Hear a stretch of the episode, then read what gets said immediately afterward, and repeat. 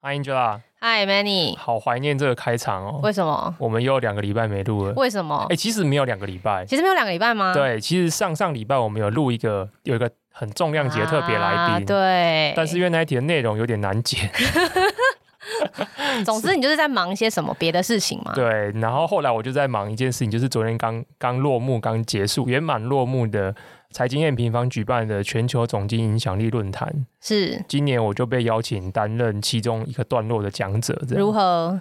累。累，对，但你有收获？有收获啦。其实对我来讲，我觉得压力很大。因为因为 有常常发了一大堆废文又删掉，对对对，压力真的很大。对对对，因因为去年的话，我的这个题目的讲者是科技导读的 Michael。哦，你有前人的这个 legacy 在前面。对，我一想到是他，我就觉得 Oh my God，就是你要走出自己的路啊。没有，我不期望讲的比他好，可是只是觉得说讲就是准备的过程中就会觉得说不要落差太大。嗯，好吧，这要问听众啦。我觉得就是，反正你你准备了这么一大段过程，应该觉得感觉还不错。我觉得与世隔离了很久，最近正在复健如何回来，所以我觉得今天就是活动结束的隔天可以马上录 podcast，对我来讲是一种救赎。是讲者其实蛮多的，总共有九位，那其中很多是我不熟悉的领域，比如说什么总经分析啊，这个都是太太遥远了。然后我觉得比较有趣的是，跟我同一个 section 的讲者，第我在我之后就是 Mula。对，就是我们大家都知道的 M 观点的 Mula 大这样子，Mula 大大，所以我们这边就要哎无预警让你无法 skip 掉的滑入一段工商，哎，你笑成这样是怎样？我觉得很好，很很无预警，对，很无预警，就大家完全没办法 skip 掉，没有办法。Mula 大他的主力就是他的节目很多嘛，有 Podcast，有 YouTube 的直播等等，但是他目前唯一有在收费的东西，就是他在方格子上面的订阅论订阅的那个专栏，叫做科技巨头解码。那现在迎来他们养两周年的一年就这一次的两周年限时特惠，现在每年只要一千六百八十元订阅，就可以获得 Mula 大定期的也会针对科技巨头的财报做分析啊，他也会去分享一些重点，他观察到一些重点的科技趋势，还有因为他过去曾经担任过某些呃好几间公司的高级经理人嘛，所以他也会透过这些过去的经理经验来提出他的一些策略思考。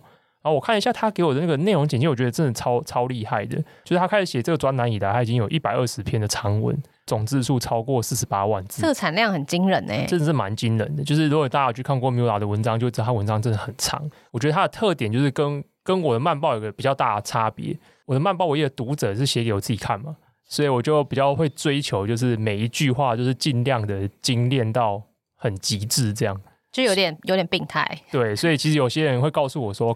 就是这分两种呢，我发现就是有一些人很喜欢慢报，他就觉得说看起来很爽快，因为很那个资讯浓度密度很高。但是有人会觉得说看我的东西要必须要很专心看，没办法就是这样子呃快速的 browsing。所以说我觉得就是会迎来就是正反两面比较极端的评价。可是如果大家有去看过 Mula 文章，就知道他文章其实是很白话，很像一个朋友在跟你讲一件事情。比如说讲一件事情，我可能只会用两段五十字去讲。可是他可以用两百字，然后举例啊，然后旁征博引，然后很非常就是这样慢慢的这样滑进去你的思绪里面，然后让你去理解一件事情的全貌。这件事情是我觉得蛮厉害，所以他的文章其实动辄三千五千字。可是你看完之后，其实你不会觉得有那种三千五千字的那种繁重感，很负担的感觉。对，其实你就觉得，哎，你看我好像一个朋友很轻松，用呃非常好的语调跟你讲完一一一一个新闻事件或是一个商业分析。所以其实真的蛮推荐大家去订阅，它现在应该也是台湾如果说是商业订阅类来讲，付费订阅的话，应该应该算是名列前茅。我不确定有没有到第一名啊，但是我觉得应该是蛮蛮知名的一个可以值得订阅的东西。这样，然后每次看到它就是这样子的资讯的时候，我就会觉得，哦，那慢报是不是也可以来开订阅了？我觉得我没办法啦，你 没办法。对，我，本来想我想要接一点什么来去圆这个场，没办法，我尝试了。对，我心里过不去。他有他的有他的 issue。对，我有我的心理的问题，这样子，我只要我只要一收费，我可能就写不下去了。对，可以的。对，好的，那就非常推荐大家。那嗯，这这一次的科技巨头解码两周年限时特惠的资讯，我就放在本集的 Podcast 的资讯栏，欢迎大家点阅过去，然后把握这一年一次的特特惠的机会，这样。刚才就是也讲到了，过去几个礼拜都在忙的这个论坛，这边就是也分享一下我这昨天参加整个论坛结束之后的心得，好的，算是这个会后谈啊，就是热腾腾的这样。这这论坛分成三个部分，其实蛮有意思的。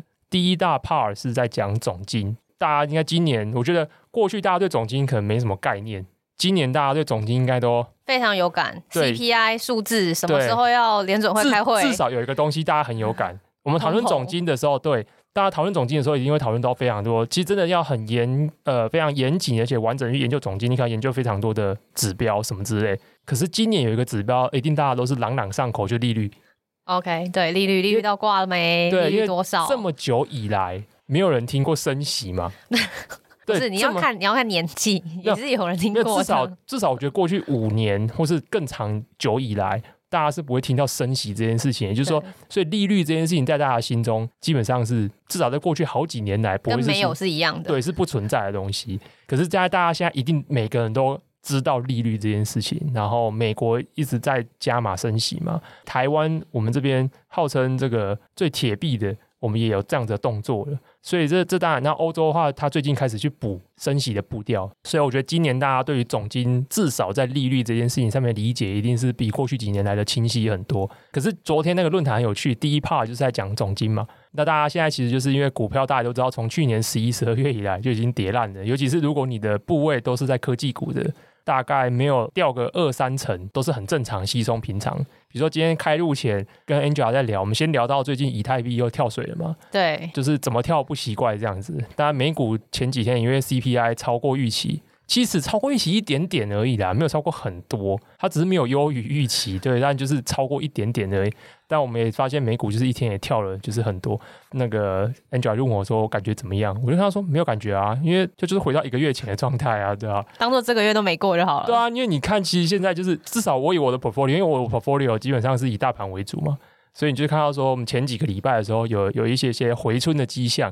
最近就是一口气再把它叠掉而已，所以反正都是没差，都是 paper 吗？就梦一场，对，你就当做过去几个礼拜没有过这样子。所以反正有有工作嘛。对，我是没差，是 没差。所以，所以其实大家在看这件事情的时候，最近大家最常讨论的点就是隧道尽头到了没？我们要看到曙光了吗？那那昨天论坛大家有个结论吗？我跟你说，这听完第一 part 之后，就是基金无限，真的假的？对，那个昨天的昨天那个基金能量就像静脉注射。你说鸡汤吗？啊，对对，鸡汤 鸡汤能量就像静脉注射一样打进去。是马上就要看到，还是说的确会有光？大家都会有。昨天至少上半场都是给了一些很明确的，我觉得相对偏明确的正向的讯号，啊、告诉我们说最坏的时间点基本上是发生在今年的 Q 三哦，但是。资本市场会提前反应，嗯，没错。资本市场它大概就是会中间会有个 time lag，所以可能会有个一一个 Q 或两个 Q 的 time lag。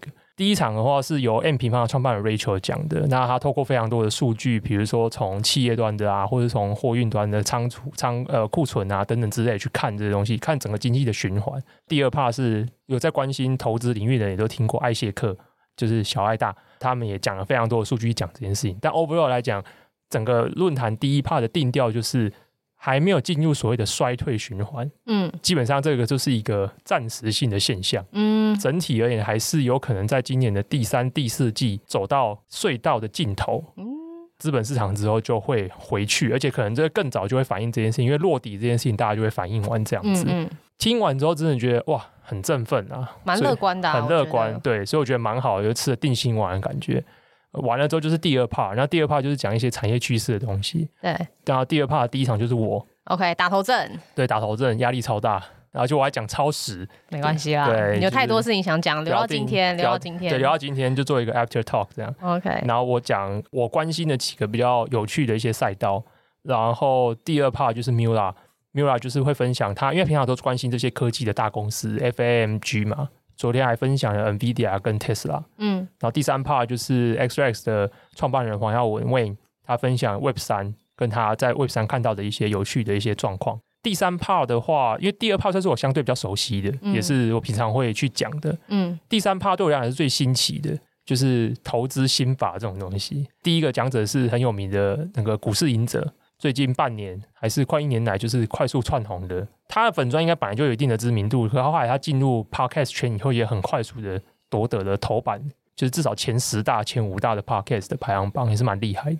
嗯，接下来就是 Jenny，我最推崇的这个美股教母。我讲教母，讲教母要不要打？是啊？没关系啊，就是 Jenny JC 财经观点。然后第三排，第三个我觉得很有意思，就是 Benson 最近他们的这个 Matrix DAO 在如火如荼的请很多人白名单开始在 mint 那个 NFT，Benson 也是非常有名的区块呃币圈的投资专家嘛，他就分享他自己个人的投资的一些心得，他过去怎么去判断一个项目的价值，跟他目前的价格走到什么地方的时候是值得应该要卖掉的，并且在他最后面的时候去分享了他接下来可能会关注有趣的几个赛道。这个资讯我反而是昨天觉得最有意思的，因为大家常说嘛，现在熊市啊，那熊市就是建设的时候嘛。这句话其实也是蛮鸡汤的。为什么？没有，你也只能这样讲。这是有点废话的话，也不是废话，就是你你也不然你还讲什么？嗯、不然熊市是什么？熊市是去去跳跳来自杀？没有啦，我觉得熊熊市 build 的时候是因为因为在牛市的时候，就是市场会讯息很多很乱，嗯、然后熊市就是市场比较不好的时候，好了，我觉得市场讯号不会那么乱。然后也会有呃，因为就会讯号没有那么乱，就不会有那么多，比如说只是想来圈钱的人，对不对？你可能需要一些，就是真正坐下来好好做一个产品，或是发想一些东西、想法、策略、趋势的人，是可以好好坐下来做事情的。嗯、我觉得的确蛮多。如果你是说，就是区块链圈上的确很多这一轮的大公司，的确也是从上一轮所谓的熊市的时候慢慢长出来的，嗯、所以这还蛮就是很合理，但是也不用太去。做什么 验证的一句话就是蛮合理的。对，但这很有意思诶，就是提到一个很有趣的点。我在上个礼拜，其实其实我们这个 podcast 节目理论上只停一周嘛，因为在上个礼拜的时候，我有试出一个特别篇，对，那一集是我跟 M 平方一起合录的一集，是里面就有问到一些问题，就问到说，在熊市的时候，如果说是在早期投资、早期市场投资，我们这种初级市场投资的时候，可能相对的，在过去看待一间新创公司的标准，在熊市的时候会有一些变化，可能会更关注它一些。防守性的性质啊，它的获利能力等等之类的，至少当时我的想法是这样。可是因为那个节目当时只有我过去，所以我现在其实蛮好奇 Angela 看法，就是现在是熊市嘛，It's time to build。那在这个过程中，如果是在初级市场的时候，你觉得创投或者是投资人看待一个项目的时候，他的看法跟牛市之间最大的差别是什么？我觉得牛市的时候，呃，实物上啦，好像大家会比较。呃，会比较怎么讲？实物上的时候，在牛市的时候，其实是比较偏卖方市场的，就是对新创是相对有利的，尤其像美国这种新创很蓬勃发展的地方，所以价格方面，投资人有时候就不一定有太多的八根零跑除非你非常的强势。所以，如果今天你觉得团队值随便我讲好了，五十个五十个 million 五千万美金的估值，可是他就是开七十七十米，而且一堆人要投的话，你就得决定你要不要投，你硬着头皮要不要投下去，那这会影响到你对这个公司的。Ownership 就是你在那公司的持持股比例，跟你未来对他的，还有其他一些投资人，如果也很大咖的话，你可能就没有什么说话的权利之类之类的事情。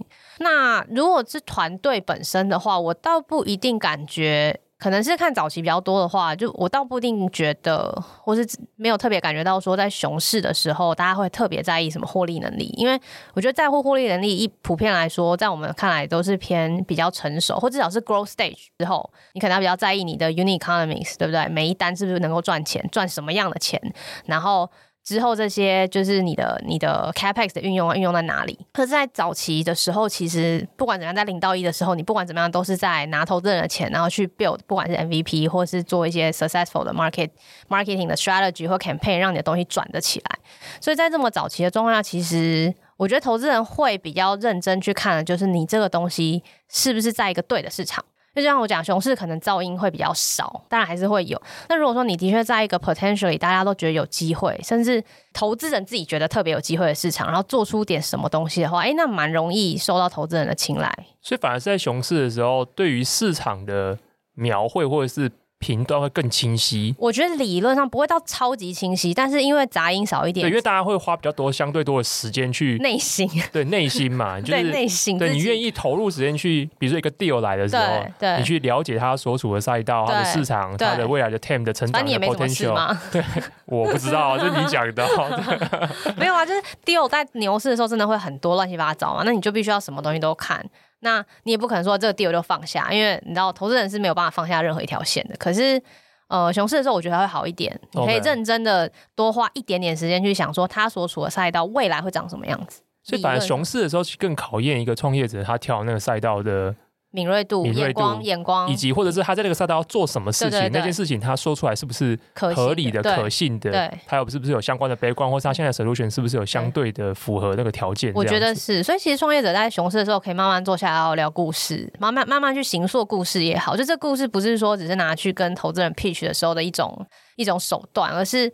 就的确，这种叙事能力，我觉得还是还是在早期的的投资人的眼中里面蛮重要的一个部分。你怎么想这个东西的未来，就决定了你会进入什么市场。那市场如果够大，就你走错第一步，你可能第二步可以把它救回来啊，那没差。嗯哼嗯哼，对对对。在我想到昨天讲的演讲里面，因为我昨天讲的主题，我觉得他们给我那个题目很大。我当时刷到这个题目的时候，有点像是被一颗棒球打到头一样，想说，对，就是哇，这一定要叫我讲这个吗？他给我题目叫做“未来十年世界趋势的焦点赛道”，然后我就在想说，如果我知道的话，我现在就躺着退休就好了。你现在的确也是知道了些什么了呀？我，我没有知道什么，所以我当时就我就相想了一个非常取巧的开场的方式，就是我说我现在没办法 pitch 什么未来十年会有什么，我就反过头来去引用了 Bezos 的，就是 Amazon 创办人 Bezos 的一段话，他有一次就讲说，他更觉得人们应该去问说，未来不会变的东西是什么。所以我在想说，那有什么东西是不会变的？呃，有些需求，有些比如说我们在电商里面常讲嘛，大家都是要是选项更多、更便宜，然后更快收到。这件事情其实就是 Amazon 它过去一直以来致力在做的事情。所以它的 fulfillment 的速度越来越快，然后它 listing 的品相越来越多，它也透过透透过 listing 的项目的东西，彼此之间可以竞争出更便宜的价价格，来提升市场的资讯交易的效率，就让这整件事情变得更更快速运行。所以我就在想说，那有什么东西是人类在发展的过程中，尤其是在科技元素这里面不会变的几个东西？所以我就提出了三个题目，我觉得后来觉得蛮有意思的。我自己想出这三个题目的时候，也想说，哎，我之前好像没有特别花时间去想，因为之前在写慢报或是录 podcast 的时候，其实就是一直不断的追逐一些个别的事件、个别的公司、个别的某一个产业一个 vertical。可是这一次的话，就是有点被迫要去为了这个题目来去做一些。稍微比较高空一点的看待整件事情，top down，top down，对，top down，top down。所以我就当时就定出了三个题目，第一个题目就是生产力 （productivity），第二个就是永续 （sustainability），第三个就是我发现有一些新的一些数位的东西正在发生中，我把它取名叫做数位革命，新的数位革命。productivity 这边我觉得特别有意思，因为里面有一个题目刚好是等一下我想要。问一下 Angela 的意见，因为刚好最近他在看的东西，你不要你不要在那边做手势，好像我不要我不要，对对对对对对对，不能反应。没有，当时会讲 productivity 一个很大的原因，是因为如果大家是有订阅漫报，或者是听过我们前几集的 podcast 的话，主要是在我的漫报电子报里面，我写的非常多的个案，其实都跟 productivity productivity 有关。因为你很在乎这件事吗？我很在乎这件事情，我很在乎，有多在乎？超对，应该应该这么说好，就是我的工作，我我我一直以来的工作。很多时候是跟人有关，或是跟公司的 OPS，就是运运运营营运的项目有关。所以这过程中，其实你就会接触到，比如说会有跟很多跟人的沟通，很多文件的往来，很多的事务的事项的运行。然后这些东西呃运行之后，它留下来的资料有没有被很好的归档收纳？这些知识有没有很好被管理？未来之后这些知识跟流程能不能够帮助你做出非常一致、可能有效率、有品质的决策？而且这些决策是可以被回头检视的。看这个标准很严苛哎、欸，没有，就是自我要求嘛。这自我要求是否有点高？没有没有，就是你会设定一个理想的境界啊。太理想了。对，就太理想。你一定要给设定一个很很高的目标，你才有办法去一直去不断的去往那边逼近嘛。那我发现我对这件事情的追求，也反映在非常多新创公司他们的产品上面。非常多新创公司其实试图在解决这些所有的环节上面的问题。比如说，我到现在就是非常受不了，但这是这是个现况，没办法改变。但是我很受不了，大家于公于私都会用 LINE 一直抛接各种资讯。我应该不止一次在节目上讲这件事情，有吗？好，有啊。那你再讲一次，让你再讲一次。不是，我真的很不能理解，因为它就不是一个大家做这件事的工具。对，但是大家为什么要 LINE 传档案？就是它档案会时间会失效，没有办法。最常发生的就是。哎，那个答案你可以再传给我一次吗？因为它已经无法下载了。哦，我天啊！我就是遇到这种东西，我就觉得很崩溃。我不知道为什么大家现在不用 email 了。有啊，email 还是在用的。可是很多人不用 email 啊。因为真的吗？比如说有些人一开始跟你就是 heads up 的时候，一开始第一次是用 email 来回，接下来之后就会就会问我说可以加你 line 吗？嗯。然后我们的沟通的语境就会转移到 line，之后所有的阿里不达的东西，就是日常的沟通、交办的事情，要跟你分享的资讯什么，就是直接用 Line。我觉得你这换个角度想，对 Line 来说是一件很棒的事情，因为他们在台湾做的真的渗透的非常的到每一个环节跟角落。我知道啊，可是这件事情对我刚才追求那个理想来讲，它就是一个很严重的路障，因为在烂就是无法做我刚才想要做到任何每件事情，就是它里面的东西没办法丢出来去跟一些其他的东西借接。知识跟资讯，甚至连档案都无从关系。虽然说它有它的 keep 的功能，可是我觉得那 keep 功能很难用。我个人觉得蛮难用的。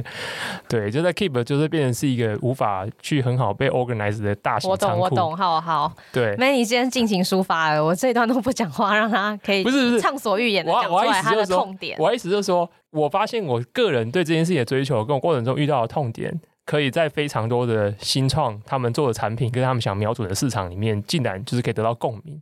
所以这件事情为什么是过去以来我很常会去写这种东西？我的漫报其实都是基于我个人生命中遇到的一些障碍所散发出来的 murmur，然后用这些新创的题目当做一个抒发的标的，这样。可是发现这确实是一个很重大的问题，然后就我在往更上，因为透过这次演讲的契机，我就更 top down 的去理解这件事情，发现这问题未来只会越来越严重。嗯，因为包含第一个就是大环境其实带来生产力挑战。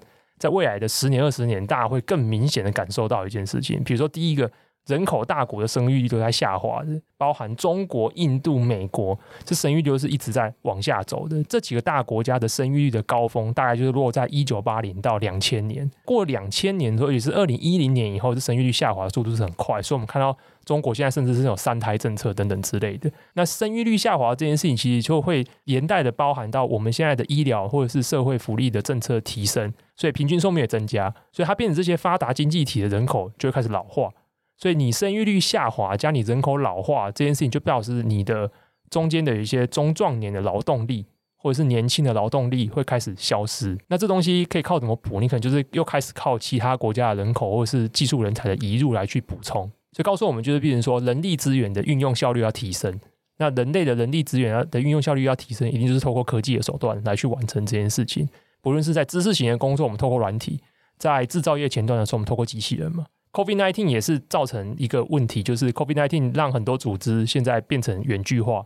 虽然这件事情现在大家吵蛮凶的，比如说 Elon Musk 就觉得不要，大家都给我回来上班。但那也是有分不同职位的，对不同产业，对不同产业，对越制造前线的人，一定越越需要 onsite，一定要在这边才能制造啊。对，那像比如说 Airbnb。或者是更多的公司，他们天生就是远距的，他可能就没差。可是 COVID-19 也会导致很多公司以前不考虑这件事情，也考虑这件事情了嘛？所以它确实也是增加很多公司变远距化。可是远距化之后，就变成是它中间会有产生很多生产力的断口，包含这些公司过去可能不需要这样子协作的，等到它当大家都远距的时候，它的协作中间要有很多软体的工具。对啊，你光怎么样让员工 onboarding，就是可以得到一致的资讯，就是一个。Issue 你要用什么 video 吗？Zoom 吗？对，开会还是文字？文字要放在哪里？超困难。你看，你看，你其实也有很多 moment 好吗？你不要每次都说只有我有 moment。其实我都是就是让 Manny 先诱出来他讲，然后我在后面添柴火。OK OK OK，我就是先帮你谈，就对。对对，先谈先谈。对。第二个就是今年大家除了我们知道说利率上升以外，我们可以感受到因为战争，而且这战争就像之前好像有稍微聊过，这战争一个特别地方是它是一个大的国家对一个。国家发起的这样战争，过去我们可能听到战争可能是某一些特定区域的区域边界之间的冲突，可是这一次是俄罗斯这样一个大国去做这件事情，所以它连带的衍生效应就很严重嘛。比如说，包含俄罗斯可能为了去对抗世界各国对它的制裁，所以它可能会相对应的反过头来在粮食或是原物料、能源上面来做出一些反制的动作，所以这东西就是变成牵一发动全身，所以这件事情也是一个一个很大的 issue。接下来就是气候灾难嘛。就是在气候灾难，我觉得这件事情就是只会更糟，不会更好。照现在的发展速度来看的话，整个大环境都会发现生产力这个需求会是一个很重要的一个趋势，所以我就花了蛮多时间去讲这个东西。这东西接下来大家去，其实说，那我自己比较关心当然是我们怎么透过软体科技的方式去弥补掉这个 gap。不论是你以前，不论是人口老人老老化人力生产力下滑的 gap，或者是人因为变得远距的组织形态改变之后产生的一些生产力的 gap。做这个 cap 的时候，我就提到了 SaaS。那 SaaS 的话，当中有一个东西我特别感兴趣，然后也是等下会请 Angela 分享，就是 SaaS 它有它整个商业模式。如果大家上上网找，就看到非常多商业模式的讨论。但里面我后来去研究一下，发现里面有一个最有趣的是 SaaS 服务，过去我们可能对 SaaS 的服务理解可能停留在它就是针对某一个特定的需求，比如说，今天公司我想要一个更有效率的人资管理软体，它可以帮我更有效率的做排班。那 OK，那可能有一间公司它开发了这样的软体，那在古早年代，可能这是一个套装软体，我就卖进去，然后签一个 license，我给你发金钥，就像古早年代我们卖 Office 一样，这间公司就是买断这个东西，然后他就用这套软体这样。可是接下来我们开始变成 SaaS 之后，这边可能就是云端化，它就变订阅制的这样子。可是接下来 SaaS 它很有趣的是，现在越来越多的 SaaS 它的整个服务的商业模式，它的提供的产品的服务内容像一颗洋葱一样，它不只提供这个核心的功能，比如说。它都已经接入到你的人资服务了，它都能算出你的薪薪薪水了。接下来它是不是可以接触到你怎么发这薪水给他们？而且你都已经知道这些公司员工的薪资账户以及他的给薪的状况，然后以及他的就业情形，就是说可不可以针对这些员工发他们的信用卡，甚至是对他们做一些借贷的行为？所以这 SaaS 服务就会变成是，他从一个明确的需求点迁入到一个企业组织里面之后。它可以开始扩散出去其他的东西，通常第一层次都会扩散到跟金金融有关的东西，就是跟 payment 或者是 factoring 应收账款融资这样子的东西有关。SaaS 它之所以可以这样子扩散出去，很多时候在进一步研究的话，会发现这些服务并不是自己去做这些功能，他们其实就是透过 API 去呼叫别的服务商的功能，然后、哦、叫别人做。对，就是别人已经做这东西，就像堆积木一样。透过 API 的方式把这东西把它组合成自己的整个服务的 package，所以这非常有意思。所以就是变成 SaaS 它非常强韧的原因，它在整个 even 现在是一个 downturn，就是呃所有的环境都在往下行的时候，根据我看到的资料，其实 SaaS 的新创在这一波里面下行的幅度，相对其他领域的 vertical 来讲的话，它的抵抗力的韧性还是相对是比较高的。那我觉得它跟这部分它自己本身的商业模式的特性是有点关联。所以这边就是提到一些 API。那当然，他大家很常听到，比如说支付 API，全世界很有名的 Stripe 啊等等之类。刚好因为 Angela 最近也在研究 API 这个这个东西。在研究？有啦，好可怕哦！有研究啊？有研究就是有看到一些东西啊，对对对啊，我们都是看到，我们都是看到，刚好看到，东看西看，东看西看，没错，对，西看。所以就是在开路前就跟 Angela 聊说，哎，这这个东西最近我觉得真有意思。他说刚好最近有在东看西看到这个东西，所以我们请 Angela 跟我们分享一下他。在 API 这件事情上面看到什么，以及最近几年可能刚好在里面出现了一些巨头嘛，对不对？其实我觉得这件事好像也不是一个很新的问，很不是一个很新的一个词，应该是我刚刚查，应该是一五一六，就是 AC 新字他们就写过了这种 API 可能是下一个 New Economy 啊。然后其实网络上随便 Google 现在应该蛮多人已经时不时都会有这种文章，所以我觉得，嗯，为了要让软体的延展，为了要增加软体 SaaS 服务的延展性。以至于让 API 就是出现存在，并且去更模组化我们的软体使用方式，跟可能是我们的生活来说，这件事已经是一个我觉得看起来大家都有共识。那问题只是说，因为其实我们现在生活很多东西还不是一套软体，尤其像我们嘛，对，我们就是平常生活，你看有这种像 Line 刚刚举的例子，就是这种例子来说是没有太多很可以。有太多延展性的软体围绕在这个我们目前的 workflow 里面，所以我们可能感觉不到。但是对于我觉得某些行业来说，已经有慢慢看到，就是 API 的产品，他们可能在建构一些 API，提供一些服务，让那些服务可以尽可能变成一个 service。我我举了一个例子，比较像是最近在看的，就是跟电商比较领域有相关。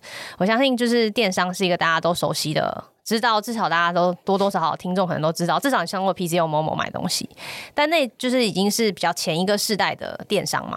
那至于他会不会在成长，会，他们一定会在做更多的垂直整合或服务的整合，让他们的这个防护墙、护城河变得更更高，这是一定的。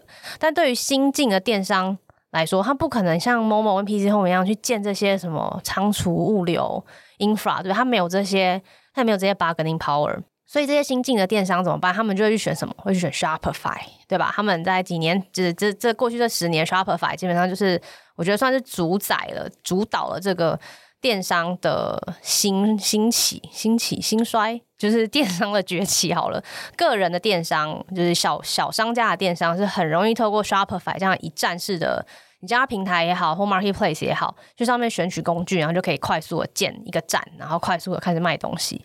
可是大家现在更不满足，我觉得大家并没有只满足于此嘛，所以现在大家希望可以更好的上手，或是在我的呃呃我的站里面要添加更多的功能，比如说我要有更好的推荐系统。然后个人这些系统可能要跟个人化有关，但是个人化又牵扯到最近的 cookie 政策的这几年的改变，大家对隐私权的要求，哇，这一切就是整个就是砸在一起，就是说你需要更多的可选的工具，你需要更多像 gadget 呃，就是小的这种外挂城市概念的东西，当让你的站的效，让你的产品销售效率会变得更好，反映在你的营收会变多，你的 conversion 会变好，你的 recommendation 会更精准。那这些时候就会就开始有了这些 for e-commerce 用的 API 公司慢慢的兴起。最近刚好看到两个比较有兴有趣的，一个是专门做 API 里面，呃，它它的它基本上是一个专门做搜寻的公司。因为想说搜寻不是 Google 会做的事情嘛？因为其实 Google 有嘛，Google 有一个搜寻的 service，但是 Google 搜寻 service 第一个就是在站内做的不太好，然后第二个是 Google 会随之夹带自己的广告。这件事就是在我相信任何电商 owner 都不希望自己里面出现奇怪的 Google 广告，apparently，所以呃，这个公司叫做 Algolia，还蛮还蛮有趣的，就是 Algo。加上 LIA，对，是一个法国公司，一三一二一三年的时候开始的。他们一开始也是苦于这个搜寻这件事没有办法在自己的站内做得很好、很完整，体验很烂，所以他们就先把东西载到线下，然后让使用者一开始是旅游的情境，以前还可以出国玩嘛，就是你需要一些就是搜寻，但你搜寻的时候，你出国玩要就是什么 WiFi，然后 connecting 就是 Internet 的考量，他干脆把它载下来，让。数据是在呃呃往下线线线下之后呢，做一些线下的搜寻，诶，发现做得不错，做得不错，就发现大家很需要这种站内的第三方的搜寻服务，于是他们就开发了自己的产品，所以他们的产品现在已经是一个 search as a service 的服务，它已经不是一个单纯的 SaaS，它专门只做搜寻这件事，然后放在各个不只是电商里面，包括你像一些。基本的呃，就是 enterprise 的客户，像他们客户群里面有 Slack 啊、Flexport，还有一些大的公司，其实他们都需要这种在公司里面、在组织里面快速搜寻找到对的东西的这个 pain point。就是这些组织会为了下面你讲的提升 productivity，而去把搜寻这个功能额外付一笔钱，然后扣用 API 扣的方式，每个扣几个 API 都多少钱的方式放在自己的组织里面。我觉得这是。蛮惊人的一件事，那更不用说，如果你今天是在电商里面，这件事会有多大的帮助？你可以做更好的个人化。诶、欸，所以这间公司它的客户里面包含电商客户吗？这间公司这是一个非常好的问题，你要让我看一下吗？没关系，你看一下。对，因为我觉得 echo 一下，我觉得刚才你刚才提到 Stack 是他们的客户吗？对，Slack，所以该不会 Slack 里面的搜寻功能其实是用他们的 API 去达成的？我觉得它有可能是内部，我怎么样？你对 Slack 搜寻功能不不你不不满意吗？我觉得做的很好哎、欸，满意。你不要把我塑造成对什么东西都不满意的人，好不好？没有，因为我我哪有？因为有一些搜寻功能很棒啊，我我觉得 Slack 很棒啊，对啊，很棒啊。因为我只是觉得很有趣啦，就是所以为什么组织也要用这个东西吗？呃，没有，我我懂组织为什么要用这个东西，真的。对，我我我觉得。这个东西就是跟 SaaS 有一个中间有一个不同，有还有一些 D to C 的大品牌，有有 D to C 的大品牌，像像呃或者是一些是品牌的东西，OK，品牌的客户他自己提到像 Lacoste 哦。这种品牌，他可能内建，那你知道这种品牌站就是品牌商城的时候，对啊对啊，其实他们品牌商城应该我没有碰过什么搜寻很好的，我等一下来试一下好了，看 Lacoste 是不是真的这么棒？OK，所以因为我觉得这确实是一个很重要的 pain point，因为台湾有蛮多网站，它里面的搜寻就直接靠 Google 的。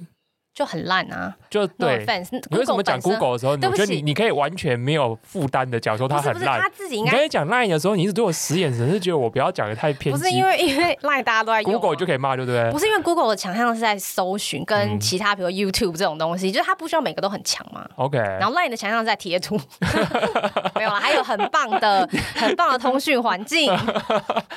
Line 的强项在贴图。贴图真的很棒。我希望我们听众没有赖，但我这辈子可能会没有机会去赖工作，都是因为我。对，就是那些那些用 Google，比如说用 Google 搜寻服务在自己做站内搜寻，那体验真的很差哎。就是它能够排序的方式以及各种的东西，呃，其实它现在已经稍微比以前还稍微好一点。嗯，它以前真的是差到一个我真不知道不知道说什么的地步。嗯，就好像就是他他就是以前的话，他是用了之后呢。会跳到一个很像白牌 Google 的页面，然后在里面做 Google 的搜寻，会以为你到了雅虎，对之类的，就觉得很奇怪。我今天到底要得罪多少公司？我跟你说，不要点咖啡吧，你看。哎、欸，如果点久了会更嗨吗？会。对，所以说瞄准到这个痛点，我觉得很很非常非常 make sense，因为它是非常关键，就是当你不论是你公司内部也好，或者是说你对外的服务也好，你的资讯量到一个程度的时候，搜寻是一个大家都在这年头网络已经建立了一个刚性需求的的一个习使用习惯嘛。所以它能够瞄准这个点，然后打造成现在。你说它已经现在是独独角兽了，是不是？独角兽，它去年刚融了一个比较大的一个轮，那时候融了大概一百五十个 million 多少，一亿五美金，然后估值现在据说是二十二亿五千万美金。OK，走了七八年，也是蛮久的，也是蛮久的，其实有一段时间还好啦，average 吧，七八年独角兽应该算是平均速度吧。但我觉得它不是像是突然长得很大这样子，因为它没有遇到 SoftBank。哎，今天是跟你说不要点咖啡，好可怕，有很多逼逼这样逼掉。对，这这蛮有意思的。可是这件事情就让我想到一个东西，就是呃，我不太确定大家的公司是怎么样，但是或者是大家的使用情形是什么，但是一间公司它。我觉得越来越多 API，越来越多服务，就表示这世界上有更多的积木可以被你拿回来组装嘛。很棒啊！对，可是这件事情就不太确定它是不是，我不知道，可能是我一些心理的这种后遗症吧。我都会觉得这些东西听起来很美好，可是当真的要去采用这个 solution 的时候，是不是真的这么的好用方便？哦，你说实际上是不是这么好用？是不是？对，我觉得有另外一个面向来看，所以。就是这个，我觉得 Manny 这个角度切的蛮蛮有趣的。就是我们要怎么知道这些软体真的能够帮助我们，比如说对公司企业来说带来更多的 revenue 或减少成本？那实际上第一件事情就要去用它。然后当然就是不是每个行业都会很快速的进入，就是使用这样的东西。像我我的确觉得食衣住行这种比较 day to day 或 e-commerce 这种东西会更早的。开始 adopt 这种 potential 这种，不管是堆积木 SaaS 也好的这种 service，如果你说 API 也好，这这都是这个名词嘛。其实终究来说，它就是要让人力变得更有效率的使，更有效率的使用人力，更精简人力，在某种程度上更自动化。其实这就是未来生活，对未来生活的一个想象。所以，嗯，如果你要说的话，我觉得品牌商如果呃，不不不要说品牌商，就尤其像电商这一块，任何电商的 merchant 只要开始使用了这样的服务。然后有机会看到实际上的营收上的转化，其实我觉得不是一个，而且加上电商是一个现在已经比较更 globalized 的时候，我觉得并不是那么难做 go to market 或 BD 的一个一个赛道。对，这边就讲到 go to market 这件事情，就是至少我接触到很多，比如不论是 SaaS 或怎么样子的服务商，我我自己比如说有些有些会 pitch 他们的 solution 给我们这一边，给我工作的公司，有时候说遇到一个最大的难题就是。嗯、呃，我们我们一定会做效益的评估嘛。可是有时候我的症结点不是在钱的问题，而是在于 commitment。你怎么评估 commitment 这件事？就是这个服务，我我前面可能 negotiate 了一阵子，然后跟我们谈完之后，嗯、接下来就是要签约才能够正式启用。嗯，可是那个约一签，有些是一年，有些甚至是两年约。因为有时候我我想要 bargain 到比较好的条件的时候，他们反过头来就是一样嘛。你你做过业务就知道。如果你要便宜一点，那我就相对绑你这个客户久一点。所以我可能比如说，你每个月可能原本是十万，你觉得太贵了，我想要五万就好，六万就好。那他就会说，那我们就是改成签两年约这样子的东西，但还是请你一次付清，所以让你保久一点这样子。那这当然有时候是跟那个业务本身在公司里面的他的业务奖金的计算有关嘛。他可能因为这样，所以他等于也可以计算他得到有多大单的一个业绩，所以他可以反映到他的业绩奖金的计算上面。或者是他的年度这个部门或是组织的业务的目标这样子，可这东西对对至少对我被销售的这一方来讲，我就觉得很很辛苦。宁愿你给我一个比较贵，但是天期期效比较短的时间，来让我快速的知道我什么时候用跟不用。比如说你这时候告诉我一个月十五万，但是我们只需要签一季的约，这件事情可能对我来讲轻松一点。这时候就让我在这一次演讲的时候，我都没有空去讲到一间公司，就是我在找这样这样子，我觉得这也是一个生产力缺口。就是一间公司它怎么去卖东西，这也是一个缺口。我如果更有效率、更快速的把一个 deal close 起来，我如果更有更快速的去降低这样子的采用门槛，我觉得这是一个销售上面的一个缺口。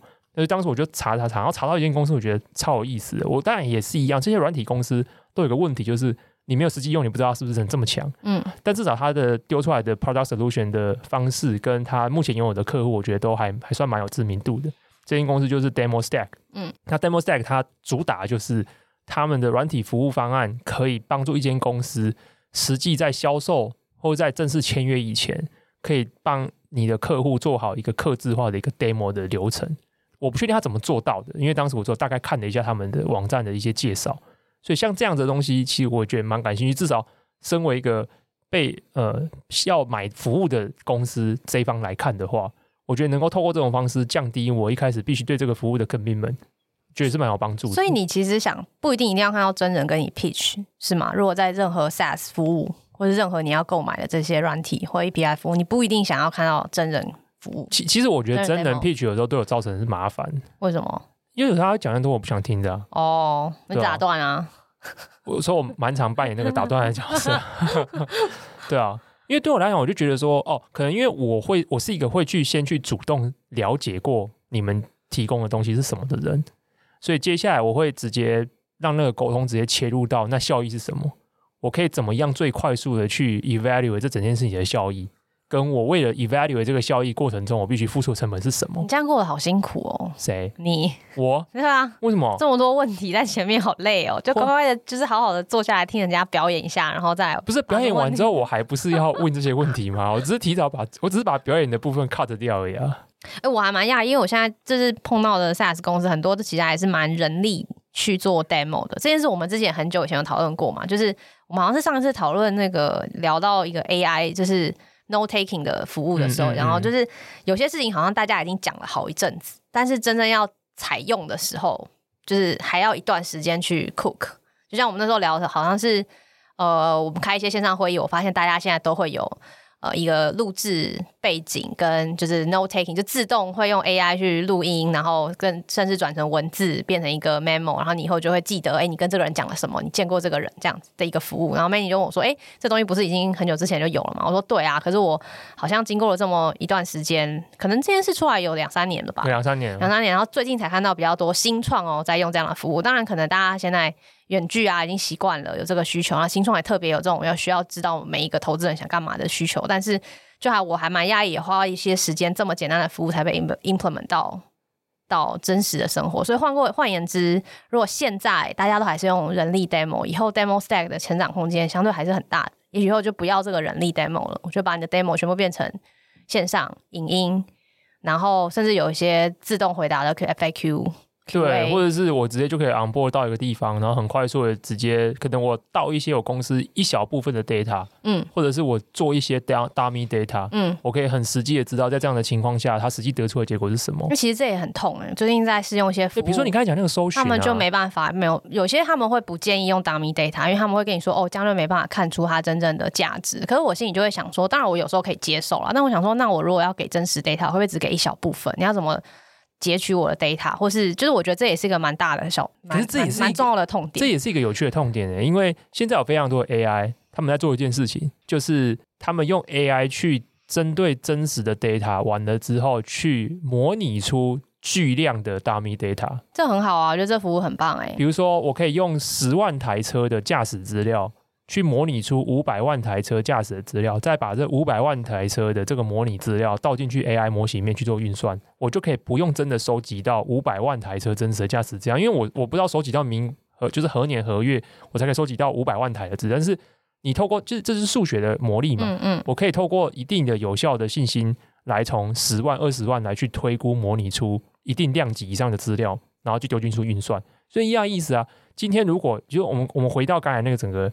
Demo flow 里面，假设今天我有一个 solution，这 solution 可以帮助我做出这样子的 AI 模拟的资料的服务，所以我先用这个 solution，针对我，我可以先为我们家的服务的一部分的真实资料进去这一个 AI solution 里面，这 AI solution 里面就帮我生出一包在数学统计上面信心区间合理可以接受的范围的 dummy data，我再把这个 dummy data 丢到，比如说你讲这个 search engine 里面。然后我就直接在里面实机上机去看，说那这个情况下搜寻起来的效益，跟我没有用的情况下的差别是什么？这整件事情我就不需要有一个 sales 跟我们面来来回回啊，就是假设搞个不好，这个 sales 用 line 跟我来来回回，对不对？我还找不到。到底今天回到这个？可以，我懂。对，你懂这整个 flow 吗？我觉得、这个、这整个销售的 flow 就是你你讲这个题目很有趣的原因，就是因为我我们都会以为有了 AI，有了自动化之后，这些东西都可以好像很快产，就是被完成。可是事实上，我们离这个好像实物上又非常遥远。对啊，就是现在没有一种 turnkey solution，就是立刻手边就可以。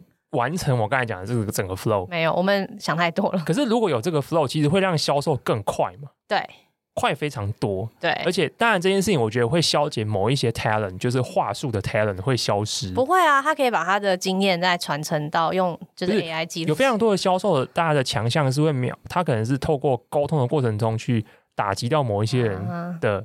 弱点，嗯，心理弱点，我觉得不同行业有差啦。成功把这东西卖进去，或他只要不要对 many 卖，那可能就还好。其实这个是个比较 niche market，但大家可以想一下，有没有人想要针对 many pitch 的时候绕过沟通对象？对，绕过沟通对象，这是一种 bypass。OK，OK，你这就是 不解决问题，解决问题，问题本人就对。对对对对，我不解决问题，不需要解决问题。对啊，我觉得我刚才听完是觉得哇，如果以后的销售流程是这样，其实嗯，SaaS 也好，或是软体服务也好，它的销售的效率。跟采用的决策判断力，就是会快非常多哎。所以如果你把软体 SaaS 或 API 这种当做 Web Two 的话，不觉得就传统的 Web Two 还是有很多正在发展或解决我？我一直觉得，我一直都觉得 Web Two 跟 Web Three 是不冲突的。哦，怎么说？想听听？我们刚刚好像没怕没蕊到这一段，来 来吧。你看，我今天很，我今天很，你今天很 chill，我今天很 chill。OK，Web Two 跟 Web Three 真的我觉得不冲突啊，因为。呃，他们两个解决问题本来就不一样嘛。Web Three 讲的是去中心，它呃，比如说这么说好了，Web Three 更多时候不一定是在讲效率这件事情，Right？对不对？对，或者是说他，或者甚至是说好的，Web Three 在讲的效率，很多时候是针对某一些领域的效率化，比如说金融市场的没效率，Web Three 会认为 DeFi 比 Centralized Finance 更有效率的有一个前提。是因为 DeFi 现在没有被监管吗？嗯哼，对不对？对，去中心化。对，所以我们扣掉，因为大家会觉得现在 Centralized Finance 的没效率化，是我们比如说透过银行这样的机构，嗯，可是银行这个机构它有它，它是它把本身机构就有层层的架构组成堆叠起来，没错，而且这层层的架构。的它的 foundation 又是法规，嗯，这个法规又包含到政府的监理，就是一个中心化的组织。然后这个东西你在一国之间是这样，它还有跨国的协议，嗯，跨国的 whatever，嗯，所以这整件事情的没效率是因为这些东西层层堆叠起来，太巨大了，太巨大了。那 DeFi 的效率来自于没有这些潜力，没有这些没有这些 practice，所以它直接用更有效率，而且是纯数位的数据运运作的方式。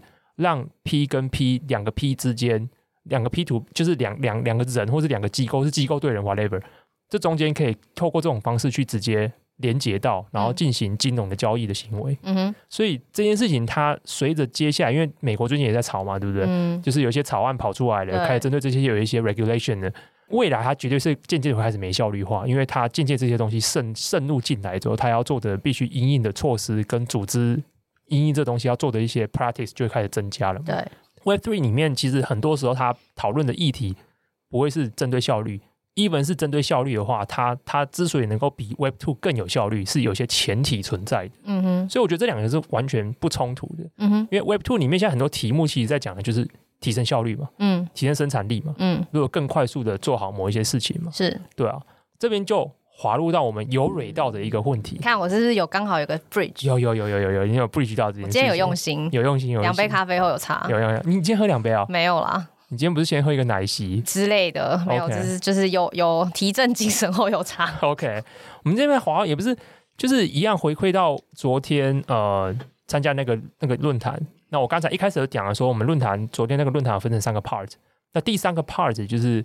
我非常感兴趣，而且里面第三个 part 的第三位讲者就是 Benson。Benson 主要他的分他的分享就是里面大部分前半段都是在分享他个人在币圈里面的投资的心法，他利用了什么呃一些指标来决定什么时候该进，什么时候该出，以及对某一些项目的估值，他怎么去找到合理的一些 metrics 来来比对，并且决定说这件事情是不是真的，或是假的，或者是虚胖的等等之类的。但是他在他最后最后的时候，有花了一点点小小的时间去讲说他接下来会关心的一些有趣的赛道。然后那一段的时间，我觉得让我觉得蛮蛮蛮具启发的，因为他讲了一个赛道叫做 Decentralized Identity（DID），哦，去中心化身份。他的说法是说，DID 意思是什么？就是用户自主拥有的数位身份。我们现在的数位身份其实都是 custody 在别人那边。MetaMask 对，比如说其他地方，或者说我们我们以 Web Two 来讲好了，哦、我在 Facebook 的身份其实是在 Facebook 手上，对，不在我手上，就是我们大家一直想要去打破的这个讲解。对，那或者是说，我们先不要讲这些 Web Two 服务好了，我们光讲我们对政府的身份来讲，其实也是 custody 在政府手上。户政事务所。对，很很烦，我觉得超烦。户籍这件事，你知道我前阵子为了办，我前阵有一阵子想要办信用卡，对，就是我当时要办永丰的双币卡。这今天是不是触及到太多机构？不会啊，永丰双币卡还好吧？好，对啊，就是啊，银行机构不会对我们这种小咖讲话有什么反应的啦。对我们这种就是像一颗沙子一样子。好的，好的。没有，我当时想要办永丰双币卡，就是超烦，我一直被拒绝。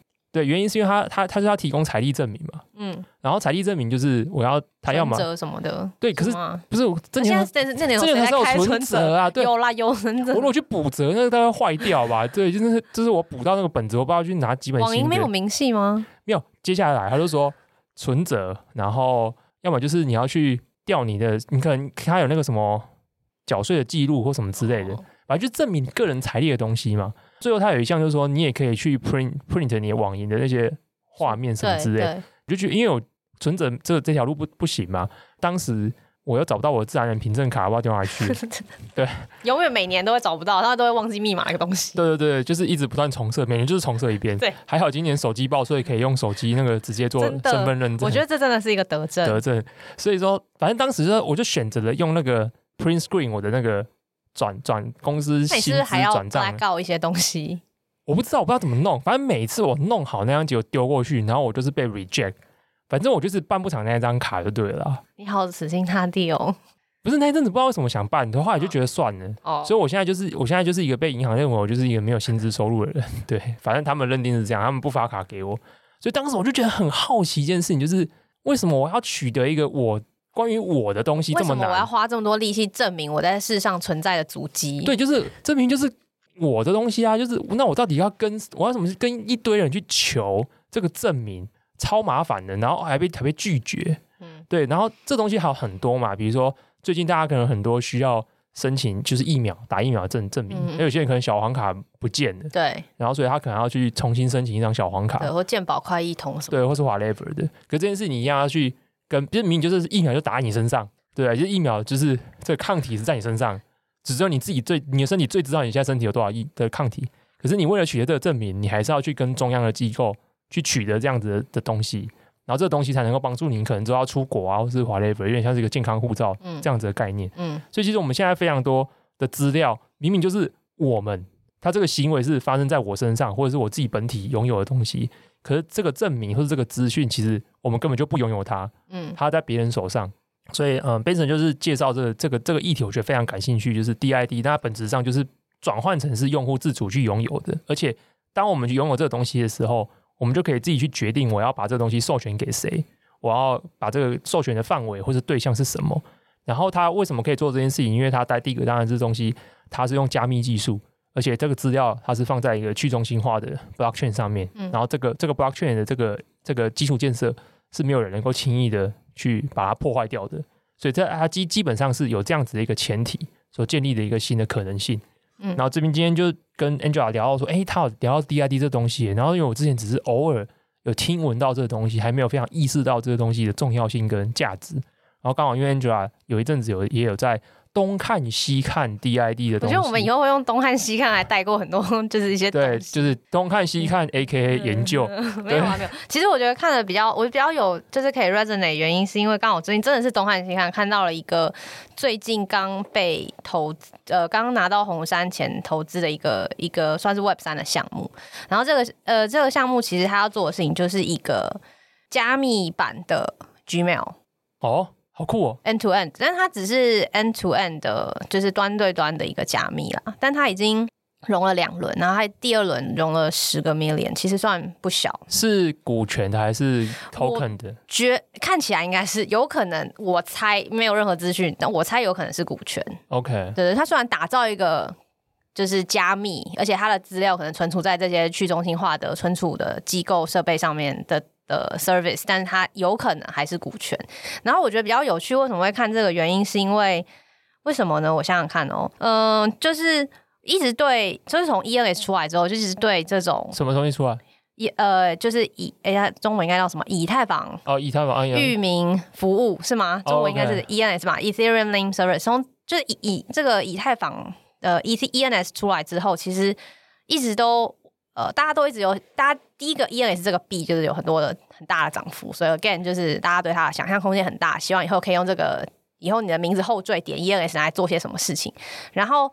嗯、呃，就一直有大家就是有呃圈子里面或者是各个就是跟朋友聊到这种，会发想到说以后能不能，就直接拿这些 ENS 来传东西。现在是可以打钱嘛，对不对？嗯嗯嗯就当做你的钱包，你的钱包就是呃跟你的 ENS 是绑定在一起的。那未来它还有没有什么其他的应用？很多人就往讯息传递这方面去想。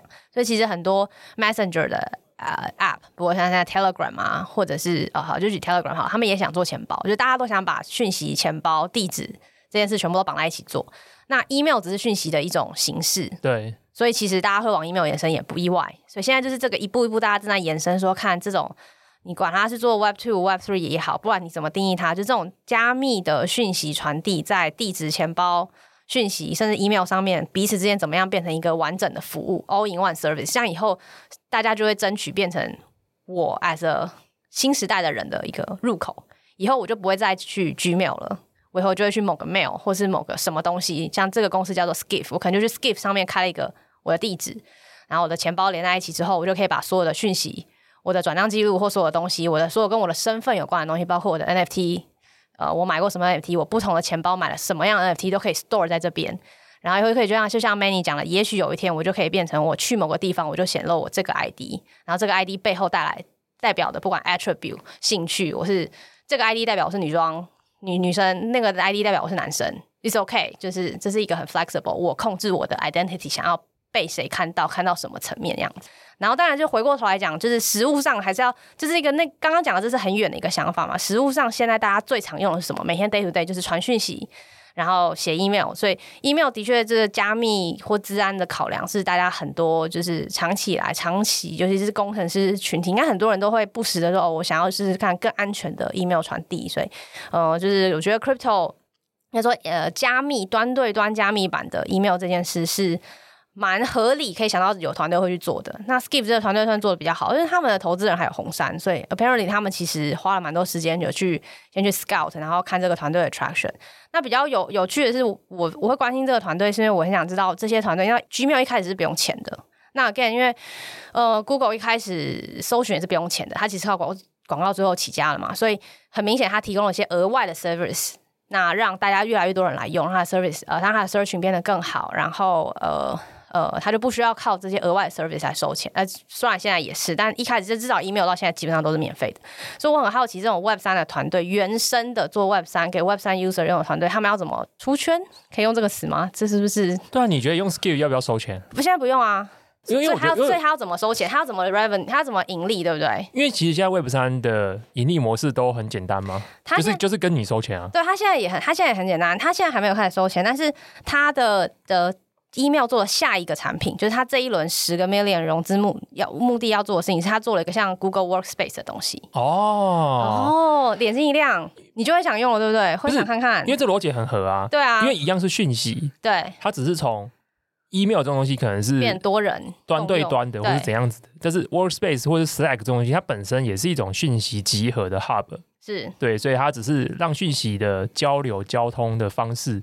变得更复杂化、多元化，然后还有更多弹性跟克制化的条件。而且我觉得，所以这同一件事情，我觉得很妙的是它，它呃，第一个就是它还蛮有趣，它每一次有新的产品的更新，大概每一到两个礼拜，它就会丢一些讯息到你的信箱里面。欸、所以其实 Skip 这间公司蛮它的商业模式的 mindset 蛮 Web Two 的，对，蛮 Web Two 的，很 Web Two 哎，对。所以红杉投完全很不意外，所以我才说有可能是股权啊。对啊，因为它其实是一个 Web Two 的产品发展的 roadmap。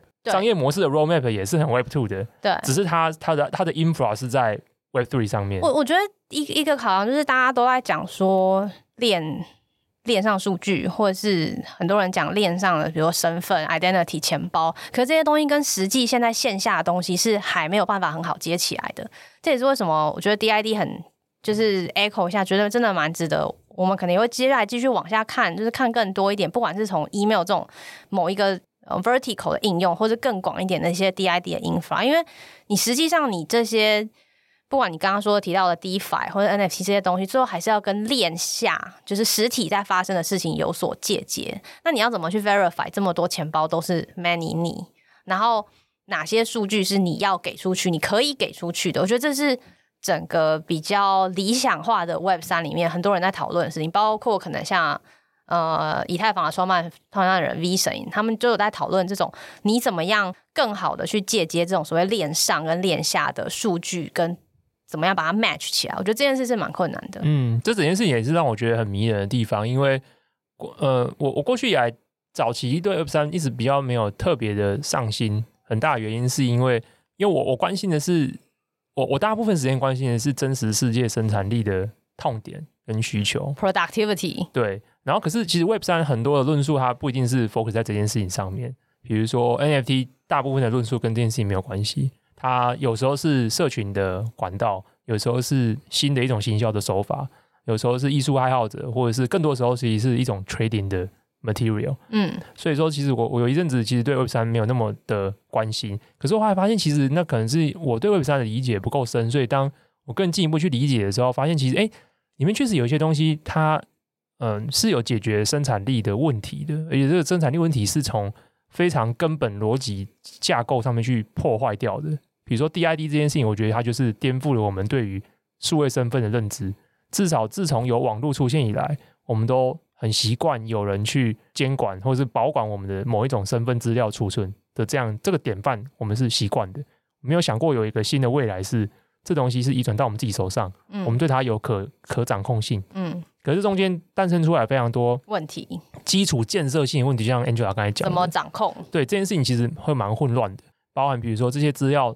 这么多的 data point，到最后我们怎么去验证？因为现在钱包大家可以开无限多个嘛。嗯。那到最后，我如果说要真的要一个 verification，那这个 verification 我怎么会确保这东西是为真的？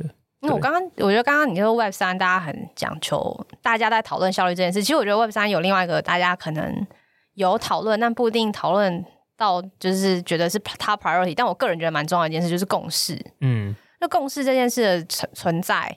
怎么样形成有意义，而且又是有效率的共识？的确是我觉得 Web Two 跟 Web 三比较大的差别。因为 Web Two 不用什么共识嘛，就是我 Facebook 叫你怎么做，就是我说你违反社群守则，你就是违反社群。哎，你有没有发现一件事情啊？怎样？但其实凝聚共识就是人类最没效率的活动之一。看你怎么凝聚啊？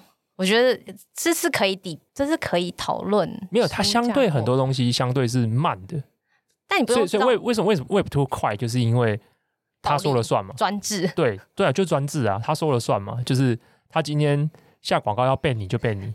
我们真的 在干嘛？因为我最近广告一直被 ban 了。好好对，最近广告一直被 ban。没有，我就可是你回过头来讲，你还是想要这个权利，所以你就必须要牺牲一点效率。可是你怎么样的 trade off 是合理 make sense 的？哎，这就有有趣了。对，我觉得这是一个大的问题，这是一个有趣的问题，因为我们发现。Web One 的时候，其实很多东西是也是在共识建立阶段嘛。嗯，比如说我们的呃全球的网络的协议是什么，嗯、通讯的协议是什么，连 email 的协议是什么，even 到今天我们都还是用当年所定下来这些协议在传输资讯。没错。那这种协议本身就是共识的一环，而且它最后推广到全世界在使用。可这件事情花了非常久的时间，嗯，而且它最早期的时候，你会发现它最早期的孕育也不完全是。